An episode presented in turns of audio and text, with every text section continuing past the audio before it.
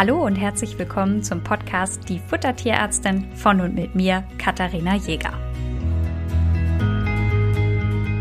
In der heutigen Folge dreht sich alles um ein Produkt, das ich euch vorstellen möchte. Und zwar wird es heute um Backmatten gehen. Und dazu erkläre ich euch natürlich erstmal, was das eigentlich ist, wann man das benutzen kann, was ihr beachten solltet und zu guter Letzt, wo ihr Rezepte dafür findet. Backmatten, das ist eigentlich eine lustige Geschichte, die sind nämlich ursprünglich überhaupt nicht für den Hundebedarf gedacht gewesen und irgendwer hat das zweckentfremdet. Und zwar sind es eigentlich Abtropfmatten für Geschirr oder auch so Fettauffang-Dinger. Und damit ihr euch das jetzt aber besser vorstellen könnt, beschreibe ich euch einfach mal, was das ist. Es handelt sich dabei um ein Produkt aus Silikon. Das heißt, ihr habt eine Silikonplatte und in diese Silikonplatte sind ganz viele kleine Vertiefungen eingelassen. Also die sind so, ja, ein Zentimeter mal ein Zentimeter groß, so kleine Halbkugeln. Wenn ihr das Ganze umdreht, hat diese ganze Matte also ganz viele kleine Noppen. Und dadurch, dass die Noppen so klein sind, habt ihr pro Matte mehrere hundert Vertiefungen ja, wie kann ich das anders beschreiben? Wenn ihr, vielleicht kennt ihr das so eine Muffinform. Es gibt doch so Metall-Muffinformen, wo mehrere Vertiefungen drin sind und ihr füllt dann den Muffinteig da rein und dann habt ihr am Ende eine Platte mit, keine Ahnung, neun oder zwölf Muffins. Das Prinzip ist das ähnliche. Das heißt, ihr habt diese Matte mit den Löchern, ihr streicht den Teig in die Löcher ein,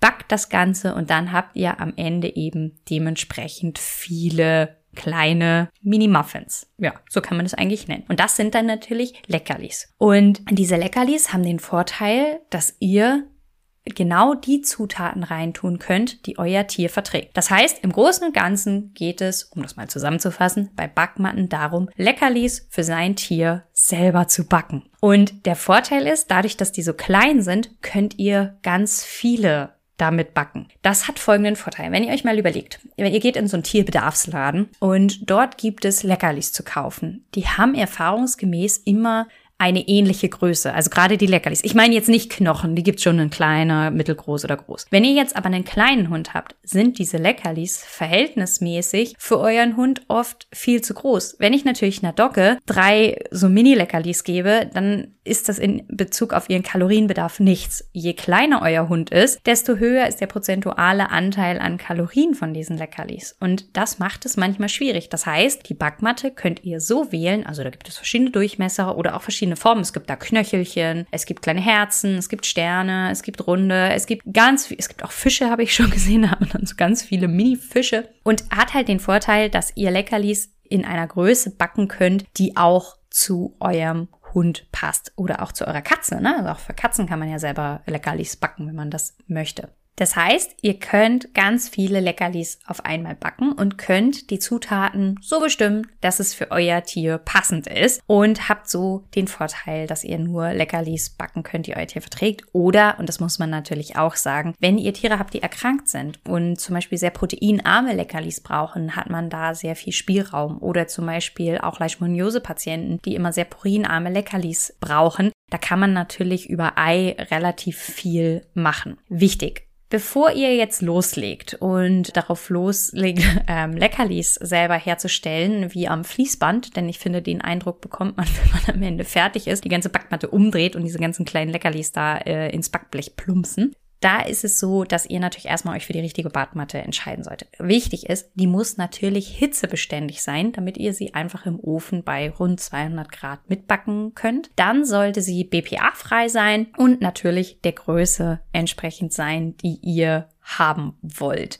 Der Vorteil des Silikons ist, ist, dass es super leicht zu reinigen ist. Ihr könnt es also einfach in die Spülmaschine reinpacken, wenn ihr fertig seid. Und auch bevor ihr das das allererste Mal benutzt, solltet ihr es natürlich in die Spülmaschine reintun. Und damit sind wir jetzt so beim nächsten Thema der Vorbereitung. Wichtig oder beziehungsweise um ganz sicher zu sein. Also ich empfehle auf jeden Fall immer, bevor ihr das benutzt, dieses Ding einmal in die Spülmaschine reinzuhauen. Und das zweite ist aber, man kann das Ganze auch entdampfen, beziehungsweise es ist sinnvoll, das Ganze vielleicht für zwei bis drei Stunden einmal ganz ohne Kekse zu backen und denkt dran, eure Küche dabei äh, gut zu lüften, um die Matte einfach so auf das erste Backen vorzubereiten. Und jetzt wollt ihr einen Teig vorbereiten. Der Teig muss ungefähr die Konsistenz von Pfannkuchenteig haben oder so ein Kreppteig, also relativ flüssig, der muss fließen können, damit er eben in diese kleinen Vertiefungen reinläuft. Wichtig, ihr braucht so eine Art Schaber oder irgendwie sowas in der Art, denn wenn ihr das nicht macht, habt ihr das Problem, dass Teig zwischen den Löchern ist und der wird dann natürlich auch fest und dann sind alle eure Leckerlis miteinander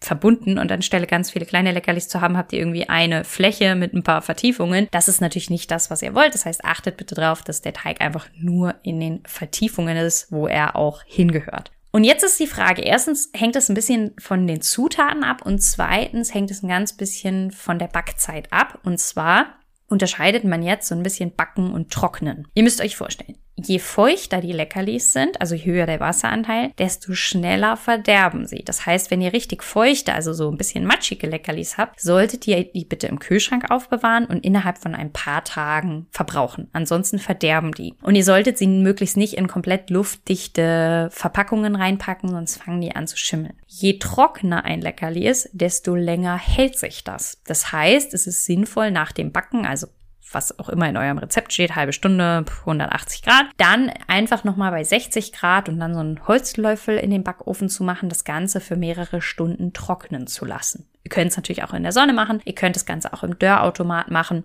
Aber wichtig, je weiter ihr den Wassergehalt reduziert, desto länger sind die Leckerlis eben auch haltbar und halten dann sogar einige Wochen, teilweise sogar Monate. Wichtig, ihr könnt die auch einfrieren. Ja, also ihr könnt eine ganze Menge machen, denn man muss mal sagen, wenn ihr eh den Ofen anschmeißt, bietet es sich an, da nicht eine Backmatte reinzumachen, sondern zwei, drei, eine ganze Menge Snacks vorzubereiten und dann könnt ihr einen Teil eben einfrieren und immer wenn ihr Bedarf habt, taut ihr die dann dementsprechend einfach wieder auf. Ich habe eben gesagt, wir brauchen so ein bisschen Pfannkuchenkonsistenz. Wenn das Ganze zu fest ist, klar, macht ihr Wasser, Brühe, Öl dazu. Und wenn das Ganze zu flüssig ist, dann könnt ihr da einfach noch Mehl dazu machen. Fertig sind die Leckerlis in der Regel dann, wenn sie sich leicht aus der Backmatte herauslösen lassen. Ja, also wenn ihr da so außen probiert, Achtung, natürlich schön mit hier so einem Topflappen, damit ihr euch nicht verbrennt und ihr merkt, ah, die sind super leicht rauslösbar, dann ist das Ganze fertig, dann könnt ihr die Matte rausnehmen, das Ganze kurz abkühlen lassen und dann könnt ihr die ganze Backmatte drehen, wie ich das eben schon beschrieben habe und dann macht es so plopp, plopp, plopp, plopp und die ganzen Leckerlis fallen alle auf euer Backblech. Der Vorteil ist, ihr könnt natürlich, also wenn ich jetzt zum Beispiel eine Ernährungsberatung mache und ein Rezept habe, kann ich natürlich die Leckerlis auch super berechnen, wie viel Kalorien da enthalten sind. Dadurch habt ihr einen guten Einblick darüber, wie viele ihr nehmen könnt. Und dadurch, dass, und das ist das Schöne, die Leckerlis so klein sind, habt ihr einfach mehr Möglichkeiten. Gerade fürs Klickertraining bietet sich das einfach an, mit vielen möglichst kleinen Leckerlis zu trainieren. Was gibt es für Zutaten? Im Endeffekt ist alles, alles erlaubt. Also ihr könnt Mehle nehmen. Da ist dann immer mal wieder so ein bisschen je nach Quelle die Diskussion, dass man glutenfreie Mehle nehmen soll.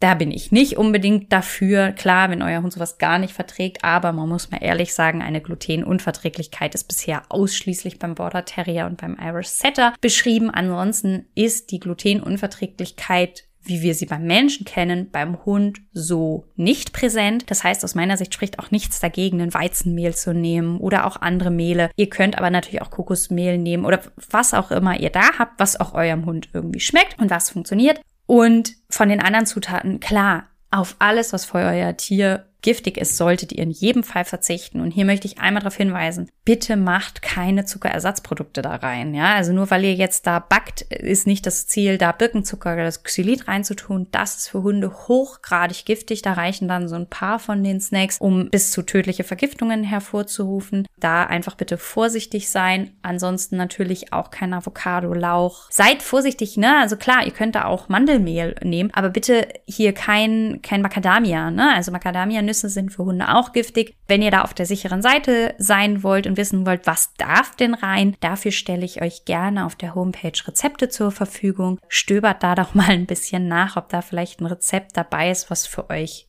passt. Wenn ihr jetzt einen Hund habt, der nicht so viele Zutaten darf, weil er vieles einfach nicht verträgt, ist es natürlich in Ordnung, jedes Mal die gleichen Leckerlis zu backen und eurem Hund damit eine Freude zu machen. Wenn ihr einen Hund habt, der viel oder alles verträgt, könnt ihr natürlich auch jedes Mal ausprobieren und jedes Mal neue Rezepte ausprobieren.